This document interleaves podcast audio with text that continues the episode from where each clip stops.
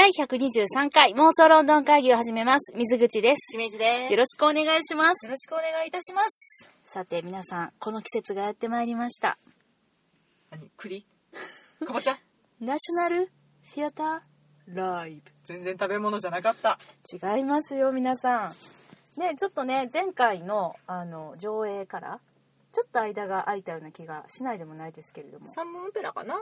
ああ、違う違う違う違う。あれでしょ？ディープブルーシディープブルーシー。ー。うん。うん。空いてない開いたね。空いたよね。2ヶ二ヶ月月空いた。うん、開いたね。それまではね、毎月やったから。そうそう、なんか今年ペースがおかしい。数はね、こっからちょっと忙しになりますよ。そうですなので、はい今年今年度ちゃうわ今期うん。4本目のですね。はい。そうですねえっとハングメンうん。サンモンオペラうん。 Deep Blue Sea そして今回の No Man's Land 誰もいない国はい。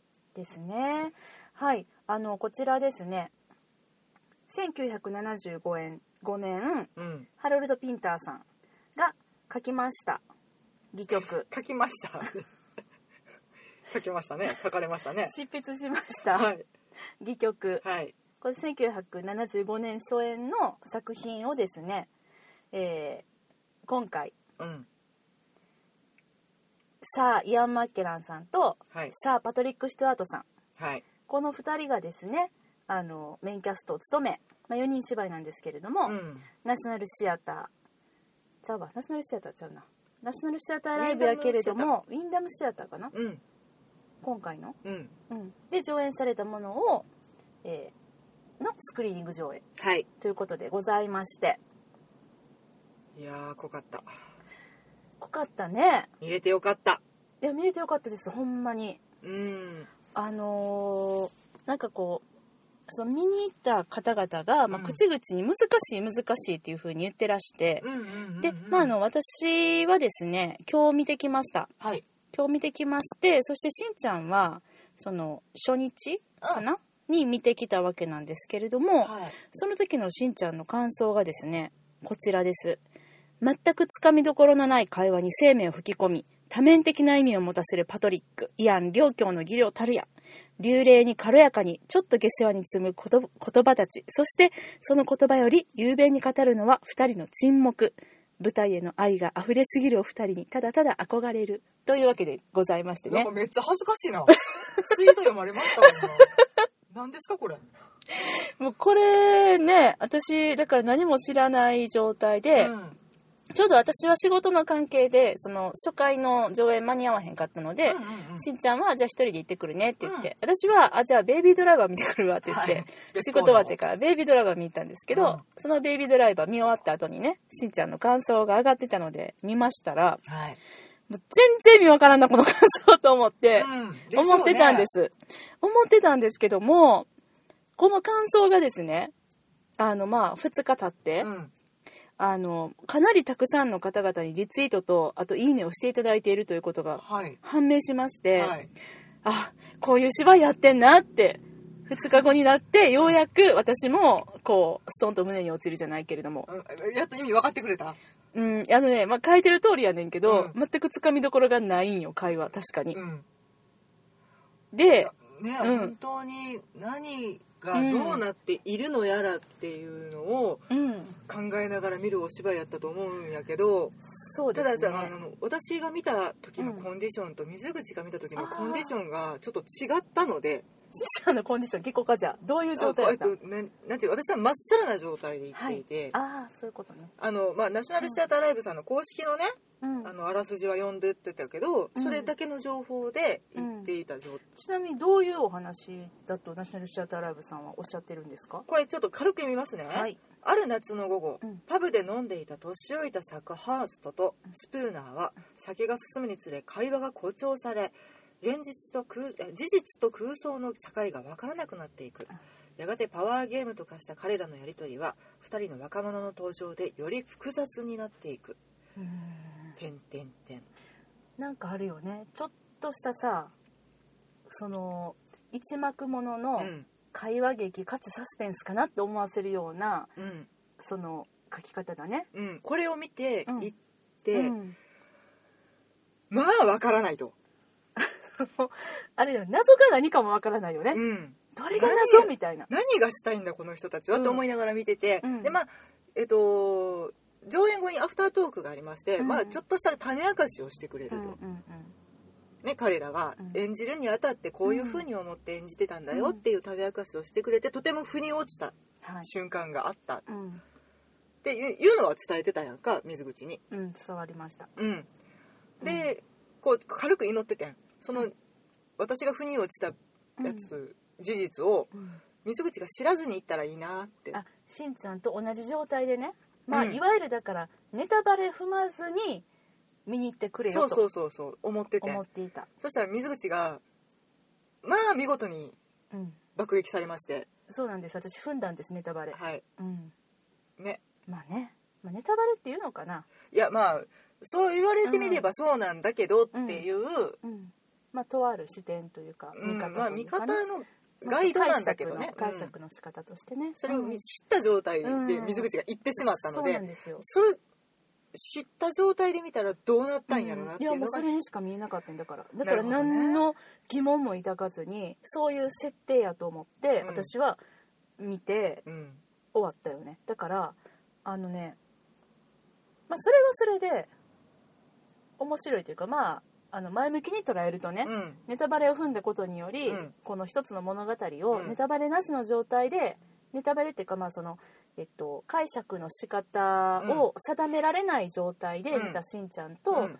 あの方向性があったそうそうそう。私はそのさ演出家のとあとその演じてるチームとうん。同じその解釈のもとうん。見たっていうので、うん。だからあのー何の疑問も抱かず見たね。そういうことだよね、うん。でねもうほんまにわけわからん話でわけわからん話をしてますけど。ネタバレがねそうですね。まあ軽くあうんるかな、うん。今回もな。そうだね、まあ、私は結構そのいろんな人このなんていうのかな人によって、ね、ここからネタバレっていうのあると思うけど、うん。割と私はネタバレのハードルっていうのが高いの？低いの？どっちって言ったらいいの？ネタバレ基準は高いんじゃない？ネタバレ基準が高いって言ったらいいのか私は。うん。そうだよね。だから私にとってはもう大いなるネタバレなんです、うんうんうんうん。だからあの、まあ、ちちょっと2回前の話をするとね、うん。ダンケルクの話しましたけど、はいはい。私ここからネタバレですって言ったやんうか、ん。ででもそれをネタバレだと思わずにいっぱいツイートとかしてる人いるんだけど、うんうんうん。私にとってはやっぱりあの劇構造っていうのはネタバレの範疇だったので、うん。ネタバレですって言ったんだけど、うん。まあ、ひょっとしたら別にそのぐらいやったら知っても何とも思わないっていう方いらっしゃったかもしれなくて、だから今回のそのしんちゃんがまあネタバレやって言ってくれたやつっていうのも、まあ知っていった方がうんなんかこう抵抗なく見れたりとかうんうんうんうん。するぐらいの設定やったんかもしれんけど、うん。まあ、私にとっては大いなる設定なわけで、ネタバレなわけで、うん。なのでまあちょっとここからねもう話しづらいので何にもしゃべる どうやろうね。これこのネタバレする前に喋れることあるかな？えっとあじゃあね。えめっちゃすごいっす。いやもうすごい。もうそれは言いたい、うんえっと間20分休憩挟んで、前編が55分後編1時間ぐらいかな、うんうん。なんでまあ合計2時間ぐらいのお話でメインはイアンさんとパトリックさんのお二人。はい。であと脇を添えあのる若者2人という感じなんですけれども、あのーなんていうのかな。もうねもうすごいのよ。普通に話してるだけでうんこんな退屈せずに見れることってあるっていう、何気なくやっているうん。動作一つ一つがうん。とても計算されていてうん。何一つ無駄なことがない、そうだよね。まああのーうん本当に水準の高いうん。英国演劇界では普通のことなのかもしれないけれど、うん。もうそれに気づいた時にすごくびっくりする。もうこの仕草一つすら計算されていた、この表情を今、ただ話聞いてるだけに見えるけど、とても考え尽くした上での表情だったっていうのに、もう驚きを隠しえないよねそうだね。でもかと思いきやあそこは計算してなかったんだみたいな、うん。やっぱりその舞台ならではのそのハプニングだったりとか、うん。ハプニングだけじゃなくてそのライブ感っていうのをその時生まれる感情とかうん。っていうのをきっちりちゃんと2人が大事にしてるっていうのもその本編終了後に語られるアフタートークで、うん。すごくその私たちにうん。伝えてくれるというかあやっぱそうなんだねっていうなんかそのただただ技巧に頼ってるっていうわけじゃなくてちゃんと演劇としての生の面白さっていうのもうん。踏まえた上で彼ら自身も楽しんでるっていう、もう本当にだから演劇が好きで好きでたまらないうん。名優たちがうん。全力で遊んでる、うーん。とても質の高いお芝居。そうなんだようねん。だからこれね逆にねそのまああの一個の設定の部分以外の話をすると、うん。もう正直もうあのこの今回の演出家のうん。方も初演を見てらっしゃるんだけれどもね、うんうん初演見に行った時にもう何のこっちゃか全然わからんかったっておっしゃったぐらい、うん。本当に内容的には意味があるようでないようであるようでないという、うん。そういうお芝居なので、うん。なので、まあ、何喋っても多分ネタバレにならないと思ううんので、あのーまあ喋らせていただくと、うん。なのであの、いやほんまに私嫌やねんっていう方はぬるんと、ぬるーんといなくなってください。はい。今日はなんかスイッチオフとかじゃないんでぬるーんとね、はいんと。うん。あの特にちょっとアフタートークがすごく楽しかったので、うんちょっとそっちのその彼らの解釈と交えてうん。あのちょっとお話ししていきたいなというふうに思うんですけれども、うん。はい。もうだからまあその今回のその演出家さんはい。そしてあの、まあ、演じてた彼らが言うには、うん。もう別にこれ全然難しくないんだよっていやシンプルな話なんですよ、うん。あのただ2人の老人がうん。ハムステッドヒースで酔っ払う話なんだよっていう、うん。まあ、そうだなと。そうなのよ。そうなんですよ。うん。ね。ただのヨタ話と言ってもいいんじゃないかっていう。うんなんかそのこのハロルド・ピンターさんが書かれるお話っていうのはもう往々にして難解だっていう風に評されることが多くて、うん。でも、まあ、彼からしたら難解なものを書こうとしてるってわけでも決してなくって、うん。そのこれこそがリアリズムなんだっていう、うんううん。んうん。別にその難解なことを書いてあの観客を煙に巻こうとかそういうわけじゃなくて、うん。ただ目の前で起こってる日常のその本当に何でもない会話だったりとか、うんうんうん。そういうのは実際こういう風に起こってるでしょっていうそういう感じなんだよねこの方の書かれるお話っていうのは。なんかねあのウィキペディアとかでも見てたらうん。明快でリアリズム的な舞台設定を嫌い、うん何も状況が明示されぬまま物語が進行していくうんっていうね、うんまあその通りですわ、まあ、その通りですね。うん。まああのーこのね今回のえっと解説はい。を書かれている岸哲夫さんかな？訳をされてた方ですね。うんうんうん。翻訳をされてた、はい。はい。この方がまあ書かれてるんですけれども、まああのこのピンターさん自身がうん。1958年に書いてある文章の中で、うん。彼がこう述べていると。えー劇の登場人物がうん。最近の住所とか最近の職業とか、うん。次の職業扶養家族の数などについて詳しい情報を記した名刺を持ってくるという保証はない、うん。同様に誰もが安心するように 身分証明書を持っていたり胸にレッテルを貼り付けていたりというするという保証もない。はいで起こってしまったことや現に起こっていることを突き止めるのは何でもないとする考え方は私には正しくないと感じられる。うん。舞台に登場する人物が自分の過去の経験だの現在の行動や願望などについて何らもっともらしい議論や情報を提供できずまた自らの動機を隅々まで分析することもできていないとする。うんこういう人物といえども驚くべきことに こうしたことを全て成し得る人物と同じように真っ当で注目に値するのだ。何言ってんのこの人。こ もうその文章自体が不条理だわ。の文章自体不条理やな。うん。でもそういうふうに描いてて、まあ、何が言いたいかって言ったら、まあ、その、まあ登場人物が私は清水です、うん。役者をやっておりますって言うとは限らないってことだよね。今からあいつを殺しに行くぞとか、うん。まあそういう演劇はそういう演劇でね、うん。成立してるから、うん。いいけどハロルド・ピンターさんは、うん。そういうものを否定した書き方をされる。だからもう何言ってるか分かんねえんだよ。そうなのよ。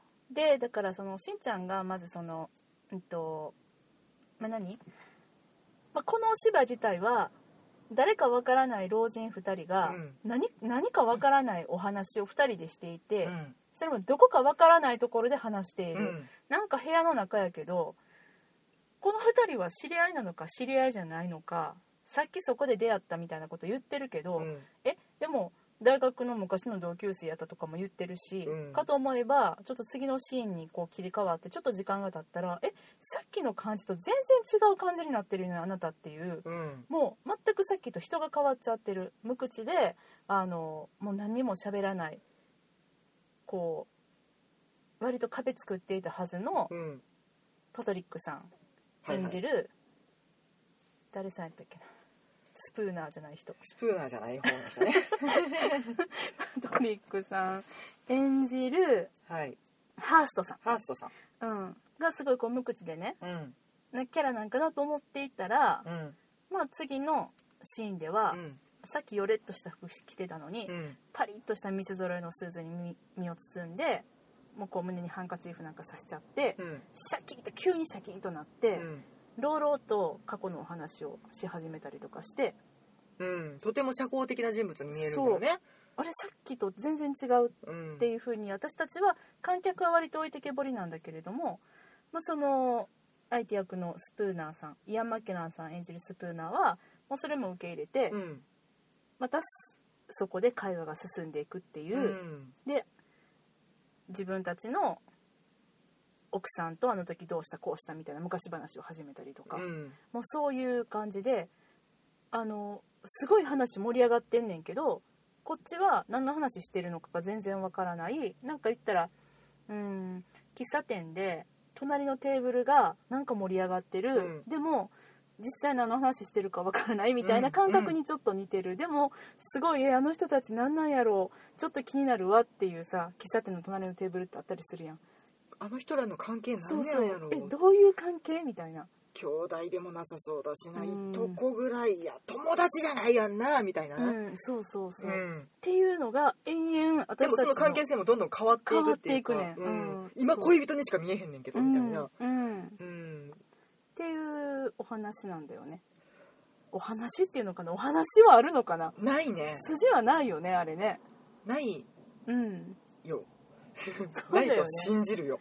うん。なんかだから普通に電話とかで喋ってたりとか電話でもないな。なんかほんまにさっき喫茶店って言ったけど、うん。友達3人で集まって喋ってたら、うん。どんどんどんどんその会話のテーマが変わっていっちゃうみたいな、うんうん。えさっきのこの話どうなったみたいな時ってあるよね、うんあるね。それのひどい版みたいな。うん。うん。でもその2人は何ら違和感なくその会話を続けていて、うん。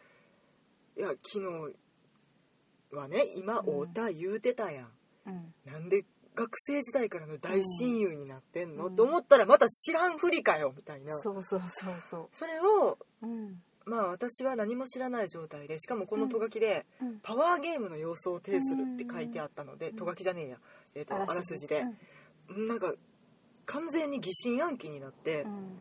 この人たちの目的は何なんやろうって思いながら見てしまっていて、うんにだからお互い煙に巻こうとしているのか、うんうんうん何か目的があって、うん。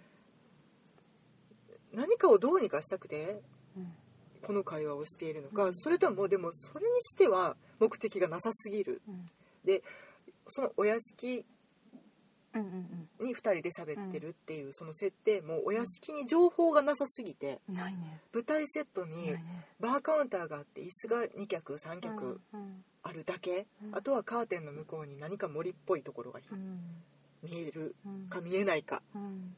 っていう情報しかなくて、うん。とても上流階級なお家に見えるけれど、うん。果たしてこれもそう家なのか何なのか分かんないんだよね。この状態のうん。部屋でうん。なんやねんっていうのがもう何の情報もなくて、そうだね。珍しくこうシンプルなセットだったね、うん。ああいうお芝居にしては。まあお酒は山ほどあったけど、ありましたね。うん、それしかないから、うん。もうなんなんやろな。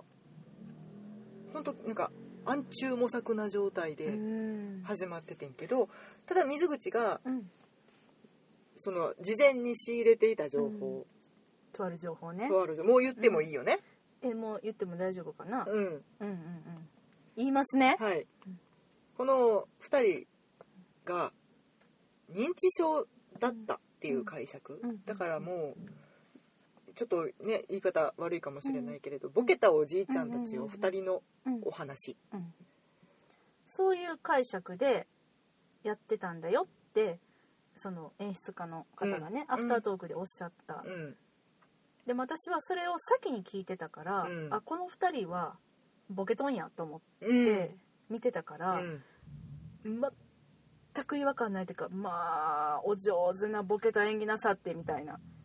そうよね。ボケた認知症の方ってこういう感じよねっていうのとかをすごい思いながらうん。で認知症やからこういうことになってんねんなとか、まあ、うん。そこにねまたそのとらわれすぎるのも良くないのじゃないかと思うんだけど、まあ言ってもそのハロルド・ピンターさんが決して認知症の2人と思って書いてるわけではないと思うので、今回のその芝居の作り方っていうので、うん。演出家さんが一つその編み出した解釈。うん。たくさんある解釈の中の一つでうん。認知症だったっていう、うん。そういうのでやってるっていうのだから、うんでもそうすると確かにすごく納得がいくっていうか、うん私はだから何の疑問も抱かずに、うん。2人は認知症だと思って見ましたよ。はい。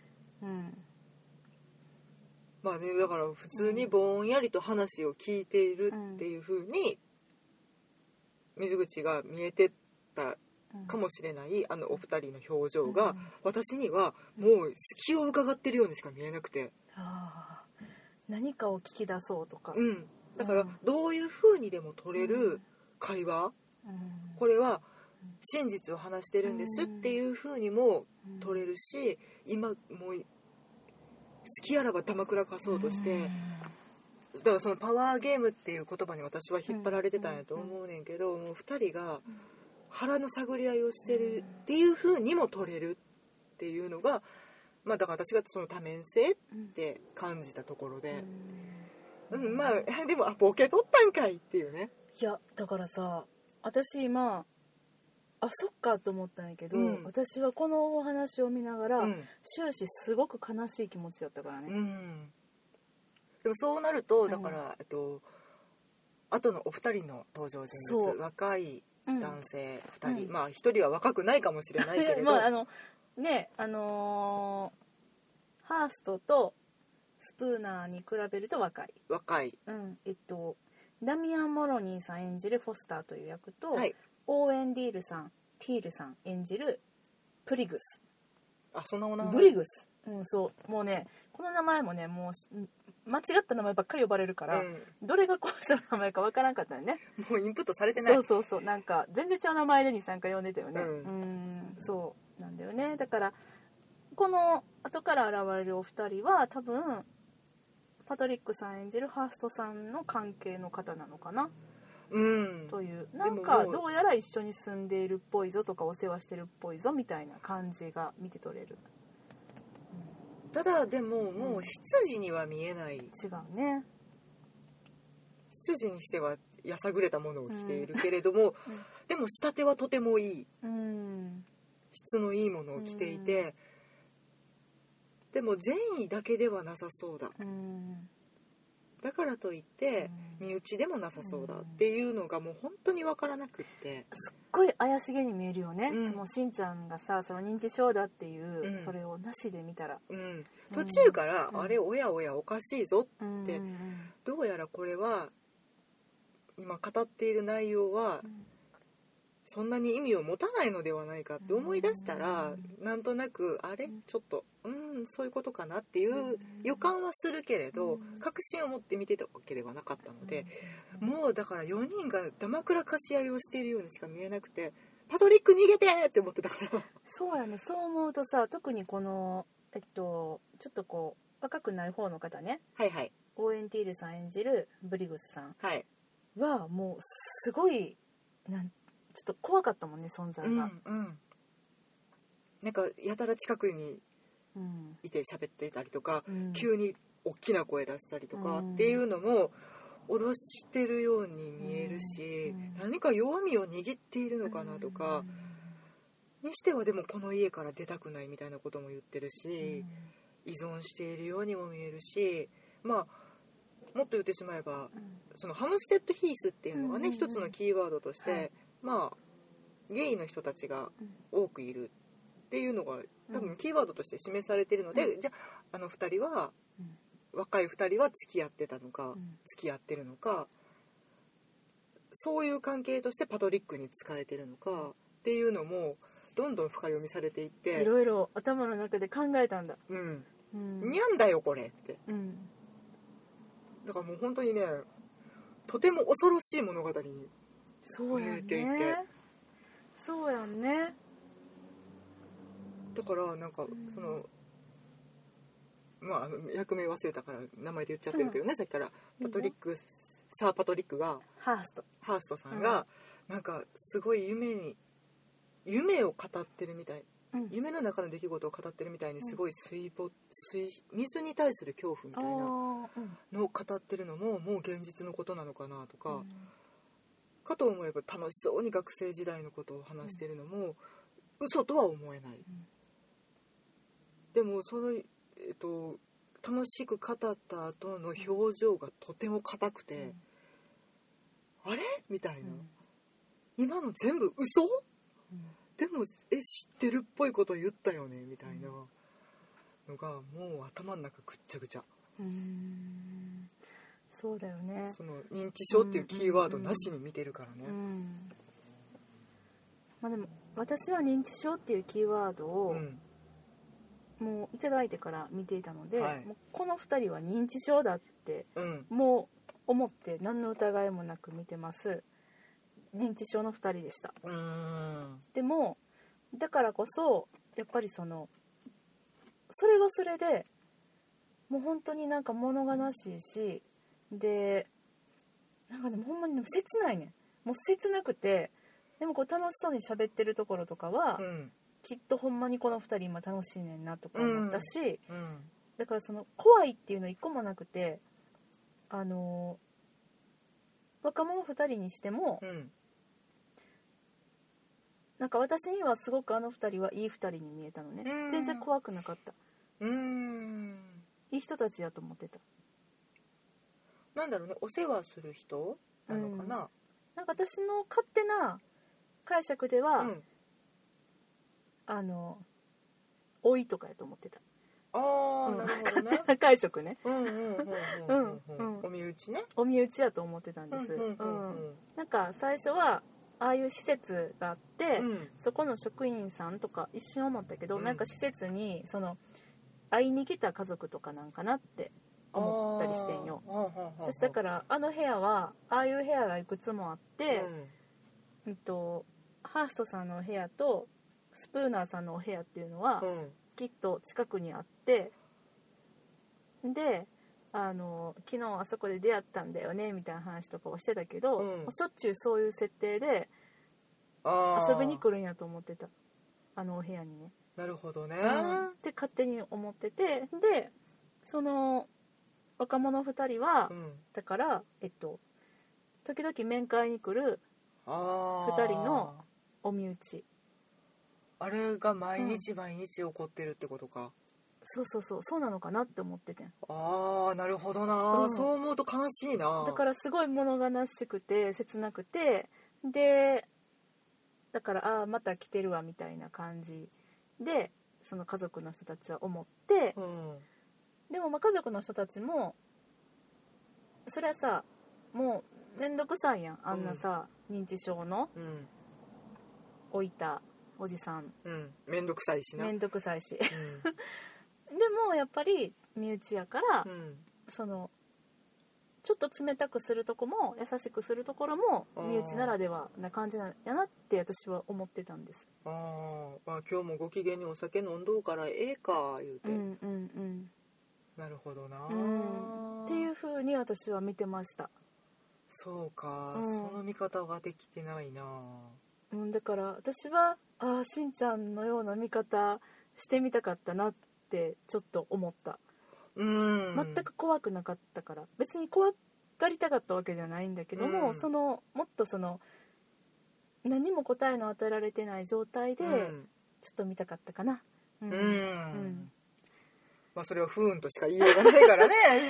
もうしょうがない、私この私がネタバレを回避して 珍しく、ね、いざなったのに、珍しくね、うん。いやでもね思ったことはだからももちろんこれは演出家さんだったりとか、演じてらっしゃる役者さんのもう力があってこそなんだけれども、うん。そういうふうに何も与えられていない状態で、うん。しんちゃんが想像を膨らますことができたように、うん。私は認知症なんだよって言われた、それだけでその彼らの関係性とかっていうのを、うん。これはこれでまた私が喋ったことはあの教えられたことは認知症っていうワードだけやから、うん。今私がこの彼らのこれここは施設の中でとかいう話をしたけど、うん。勝手な私の解釈なのうん。で、きっとそういうなんていうのかなあのいろんな設定をね、うん。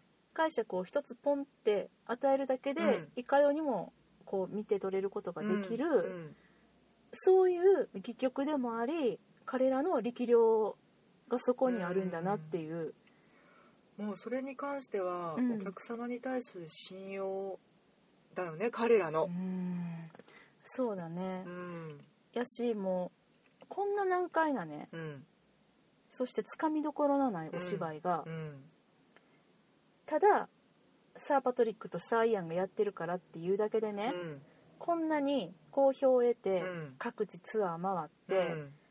だってワールドツアーしてるでしょ、うん。うん。でこうやってスクリーニングで全世界で8万人の人が見てっていう状態になる豊かさにやっぱりこう素晴らしいなってうん。思うわけです、ううんん。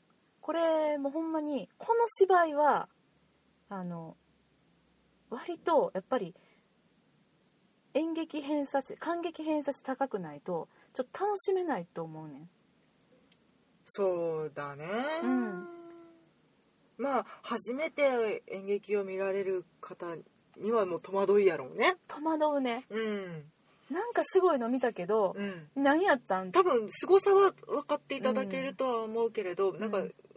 なんだろうな舞台慣れしてないうん。とちょっときつい場面もある、きついやろ。うん、想像力の使い方がやっぱり舞台見るのもうん。慣れる部分もあるのでね。う、ん。うん、独特なところもあるのでそこを、まあ、彼らは意識してうん。駆使してやってるから、特にやとは思うねんけど。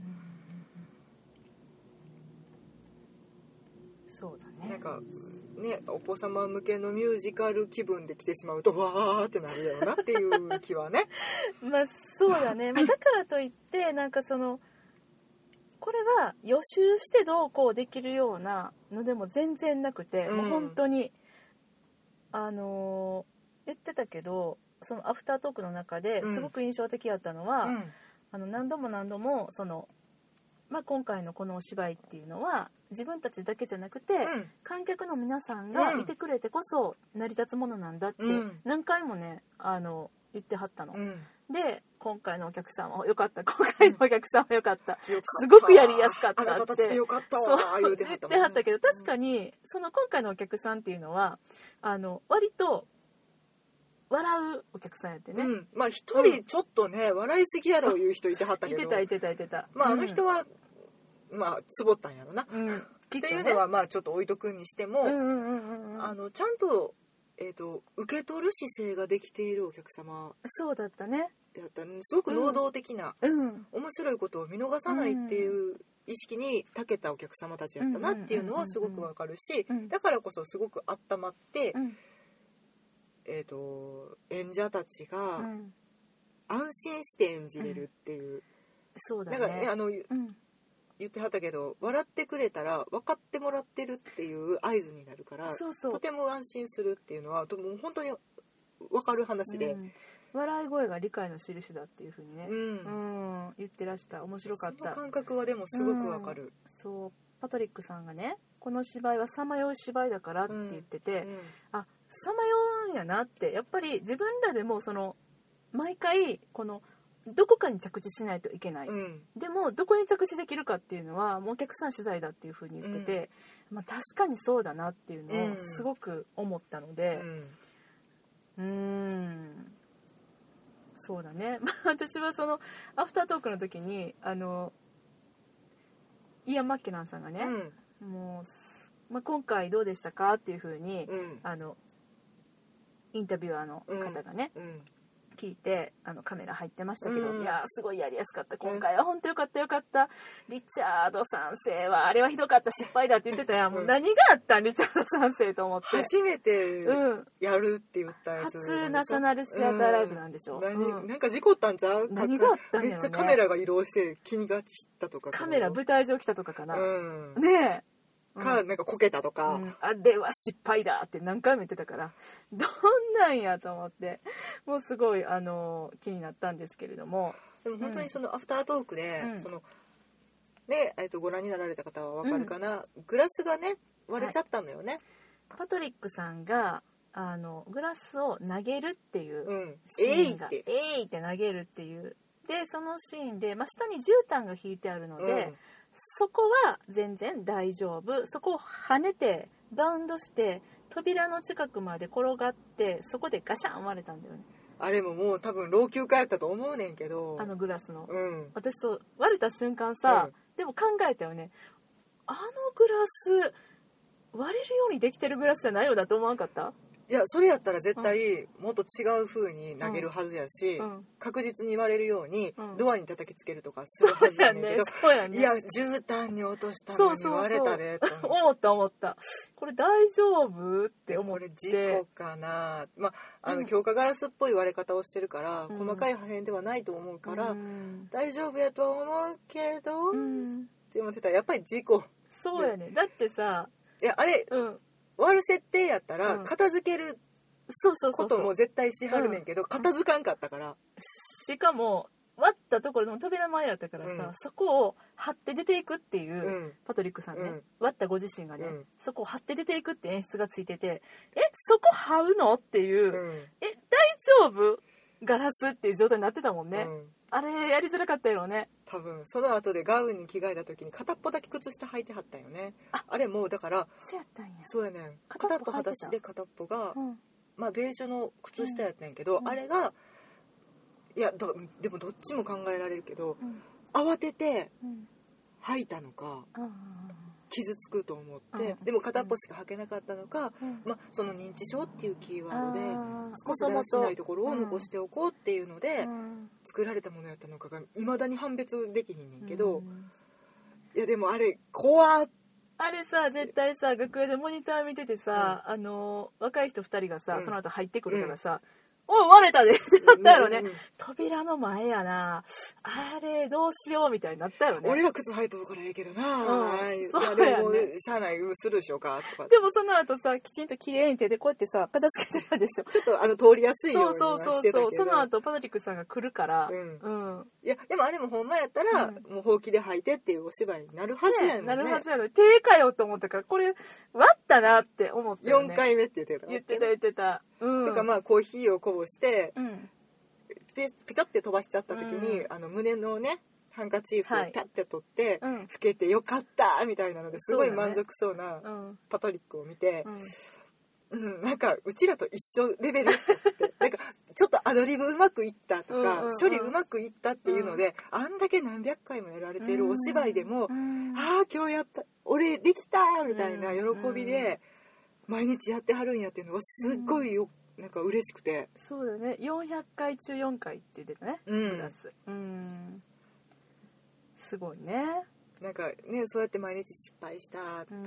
ああのあそこの処理うまくできたって、うん。でもセリフもしかしたら飛ばしてもうまくフォローできたとかってうん喜んではったりとかするんかなと思ったらもうそれがすごく心強いというか、確かにね。うん、なんかそれが演劇力なんやなと思ってあの二人が舞台というものをすごく愛してらっしゃるっていうのが痛いほど伝わって、そうだうんね感動した、そうだうんね可愛いって。うん可愛かったよね。あとはもう本当にあの、まあ、これ見た方ししかあの分かんないと思うんですけどアフタートークで割とその終わってすぐうん。アフタートーク始まったんだけども、まあ、あのほ他の方たちが衣装のまんま出てきてたのに対して、イアン・マッケランさんが、うん。あのまあ衣装の上着は脱いだけれどもその上に自分のセーターとスカーフ巻いてきたのが可愛くってね、うん。ちょっとおしゃれしてきておしゃれして出てきてると思って、アフタートークやからと思って、うん。すごい面白かった。あとあのなんていうのかな。あのみんな見てるみたいなさ、うん。あのね8万人が同時でライブライブあれなんて言ったっけ？ライブビューイング？ライブビューイングをしてたから、まあ、日本は無理やけどね、うん。時差の関係と字幕の関係で、うん。うん。ライブビューイングでやってたからなんかその演出家さんはうん。近所の映画館で見てて、うん。駆けつけましたみたいなのも可愛かったし、あ見とったんや映画館でと思って。あら新たな発見があったそうすごい喜んでたよね、うん。これはすごいみたいな。めっちゃ面、白かったーって。うん、でもね私その経験実はしたことあって、うん。あの私「千年女優」っていうアニメを舞台化したことがあって、へえそうなんや。あなた出てらっしゃったよね。でその時にまだ当時全然えっと流行ってなかった？うん。主流じゃなかった？今やもう廃れたかもしれないんだけれどもユーストリームっていうのが生中継できるインターネットサービスですね。そうそうありましたね、はい。あの坂本龍一さんのワールドツアーとか、うんうんうん。生中継されたりとかして話題になりましたけれども、うん。それをもう多分これはおそらくおそらくだよ。演劇界で本当に初ぐらいじゃないのかなと思うんだけれども、うん。生中継してさ、うん。5カメで。やったね。やったやった。それでさあなた出てたから知らないかもしれないけどさ、うん私それロビーで見ててんやんかめっちゃ面白くてロビースタッフとみんなで見てて、うん。中でやってんのにやで。もうあの中で見ろよ。10歩10歩もう扉開けたらもうそこでやってんのに、うん。わざわざ外でみんなで中継見てたの。あれちょはっとだけ時楽しかった。差があるやつね。あんねん。何秒かだけ。うん。うん、あれはねしかもあのスイうん。カメラのスイッチングをやってくださったのが演出家だったので。そうそうそうそう、私たちも後で改めて見てうん。あこの人の視点はこうだったのかっていう。いや完璧やった。でも最後だけ手が滑った。最後間違えたってめっちゃ言ってたけどうね、ん。トイレ行きたくてトイレ行きたうんくて、すごい言ってたけど。最後間違えた言ってました。うん。でもそういううん。なんかうん。誰の視点でもないのよね。うん。観客の視点でもないし、うん。演出家の視点でもないし、うん。役者の視点でもない状態でうん。また新たに見るっていう。そうそうそうそう。しかもちょっとドアップとかもできちゃうよとかね。うんそうなんだよね。見たことない角度から見れちゃうよとかっていうのはすごいやっぱり刺激になるんやろうなと思って、ナショナルシアターライブが続いてる理由はそれかねと思う。それもあるよね。で今回のカメラワークが秀逸うん。もうね何にも気にならんかったしちょっとずつのアップとか、うん。あそこ抑えますかっていう、うん。だからその喋ってる人の顔じゃなくて受けてる人の顔っていうのを抑えてるシーンがあるんだけど、うん。それが的確で、うん。これどうやってそのライブでねだって後から編集したんじゃないんだよ、うん。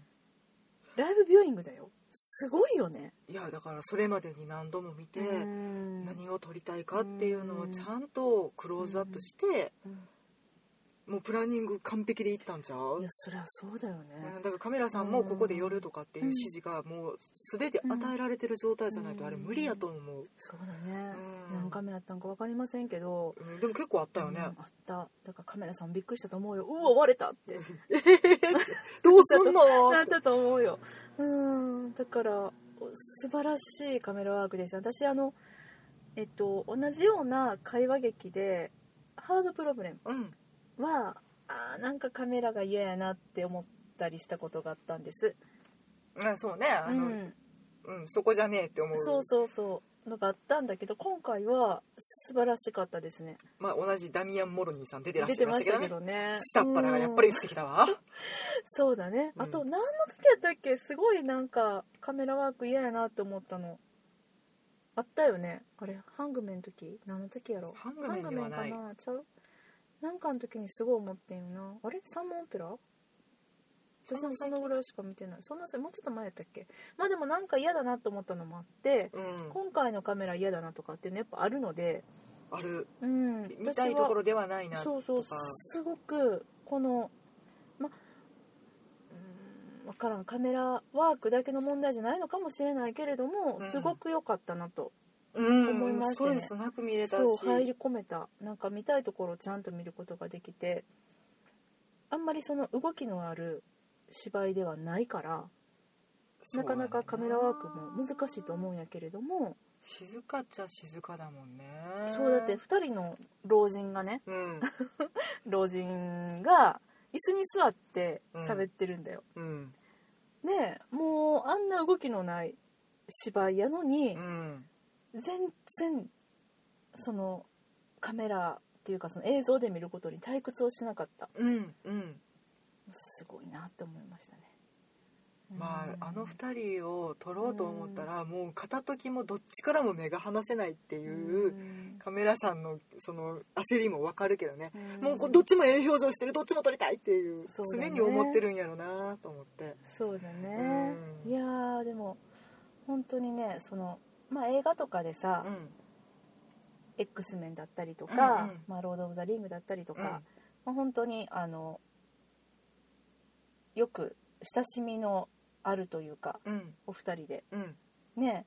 でもその役っていうのは私も最近パトリックさんはローガンで拝見しましたけれども、はいはいはいローガンもね言うたら認知症みたいな役やったんです。ああそういうことねうん、そうなんです、そうだねなんです。うん、もうく、あの。ねえ。えーっと、何やったっけ、マグニートじゃないわ。マグニート。プロフェッサー？プロフェッサーや、うんプロフェッサー。あの、車椅子にね、うん座って、もうなんかちょっと、ボケ老人みたいなやつやったんですけど、うんあのーその時にもう、あんまり出てこなかったんだけども、うんすごいなと思って見たの。うんで、特にそこに期待していったわけじゃなかったのに、うんえーすごいなパトリック・シュワートと思ってたのがもうそれが今回はもう2時間ずっと見れたっていうね、うん。そんな見せてくれてありがとうっていう、うん、いやこれねこの公演、ロンドンでやるってなった時に、うん。いやもうこれ見ずに私死ねねえなと思っててんけど、うん。見に行けなくてあ死ななあかんなって思っててんけど、私は絶対やってくれると思ってた。うん、ちょっとねそこそこだけお願いしますって思ってて いや見見れてよかった。見逃してたら本当に悔しくて悔しくてでも字幕で見れて本当によかったなまあ、な字幕もなんさっぱり何のこっちゃ分からなかったけどね。そうだね。それまああの、うん。役がどうとかっていう問題ではもう、うん。ここの場合は全くなくて。うん。ないないないね、うん。うん。頭がついていかなかった、いや本当そうですね、うでもなんかそのちょっと思ったのは歌舞伎を見る時の感覚に似てるなって思ったの。ん、ああそうだね。歌舞伎もさなんか別に何言ってるか分からへんかったりしても、うん。うわすごいって思うじゃない、うん。そんな感じに似てて。だから、もう本当にダンケルクの時も言いましたけど、うん、うん感じるお芝居でした。ね ブルース・リー化が進んでおりますが 大丈夫でしょうか？もう最近ねあんまり考えなくなってきてて自分がやばいですね。いやわかるわかる。うん。もう絵は感じあもうなんか感じれました？オッケーみたいな、うん、うん。何やわからんけど面白かった。そう。何やわからんけど嫌いっていうね。そうでもね何や分からんけど面白いっていうこの感覚実は大事なので、うん。何や分からんけど思んないっていうのは、まあ、確かに本当に思んないんです。う、んねうん。もうなんあるかからね、うん、絵面だけでこれはすごいって思うような舞台もあるし、うん。まだまだねそういうことに出会っていきたいなと思うけど、思いますけどもね、うん。いやでも本当に、まあ、ある意味こんなに偏屈な舞台うん。を日本で上映してくださった、うん。毎回言ってますけれども、うん。ナショナルシアターライブジャパンさんに本当に感謝でございます。ありがとうございます。本当にこれからもよろしくお願いいたします。待っております。あのエンジェルスインアメリカどうぞよろしくお願いします。本当に見たいです。はい。というわけで次まあの、、うん。うんわけわからんことばっかり言い続けましたけど、次はお気に召すままかな？気に召すままですね、うん。10月13日から。はいもうすぐじゃん、来月ですね、はい。そして、えー今期のナショナルシアターライブはその、えー次の、えー。一人の男と二人の主人。あれ？ワンマンツーガバナワンマンツーガバナーズ？ーうん。あれ？ヘッダガーブレルって書いてる。あ逆？12月1日。あれ？ワンマンツーガバナーズ？うん。これ上映いつからだ？あそれ11月10 10日だよ。お気に召すままは？あごめんごめんおけおけめすんごめんなちょっとねえっと今話が飛びました、はい。すいません。整理します。はい。10月13日お気に召すまま、はい。11月10日一人の男と二人の主人。はい、12月1日ヘッダガーブレルでございました。はいもはい。う立て続け。もうすごいやん。10え9101112なんそうだよ。今年めっちゃやるね。詰め込んできよったんですわありがたいことでございます。とね。ちょっとねもう鼻血出そ忙しいねこれうん。見に行かんとあかんからう、ね、いほんまに。やほんまに。でも嬉しい。嬉しいですね。もうあのぜひ来年もやっていただきたいなとはい。今からお願いしたいと思いますもう一回言うとこかエンジェルス・イン・アメリカお願いします。ぜひアメリカお願いします。アンドリュー・ガーフィールドが見たいです。みたいですね。うん。あとあれもお願いしたいな。アンドリュー・スコットさんのやつ「ハムレット」あねうん、もうここまで来たらもういろんな人のハムレット見れる限り見たい。いやハムレットコレクターになってみたい。なってみたいね、うん。まあまだそんなねあのー言えるほどのもうあれですけど、うん、昔 X のトシさんのやつは見たけどね。そんなことはどうでもいいです。はいもう今週もね。今週もね取り留めもなくお伝えしてきてしまいました。はい。というわけで妄想ロンドン会議でお便り募集しております。はい。iTunes のレビューにお寄せいただくか Twitter で「ハッシュタグ妄想ロンドン会議」とつけてつぶやいていただくか直接私たちにリプライください。もちろんメールいただいても大歓迎でございます。 No Man's Land のね感想とかも聞かせていただけたらそうだよねなと思います。私はこんな風に見たとかそういうのがあったら、ん。もうぜひぜひあの聞きたいなとはい。思いますので、えーメールは妄想ロンドンアットマーク Gmail.com はい。MOSOLONDON アットマーク Gmail.com までお待ちしております。はい。はい必ず返信するからね。はい。待っててくださいね。お待ちください。もういただいてるんですけど実はね。ね。ちょっとかもう遅れてないんですなん。でかんだって忙しくて本当にすいません。本当すいません。あの、はい。お送りします。ご返信しますんで。はい。というわけではい。今日はこの辺りでお別れしましょう。さようなら。ありがとうございました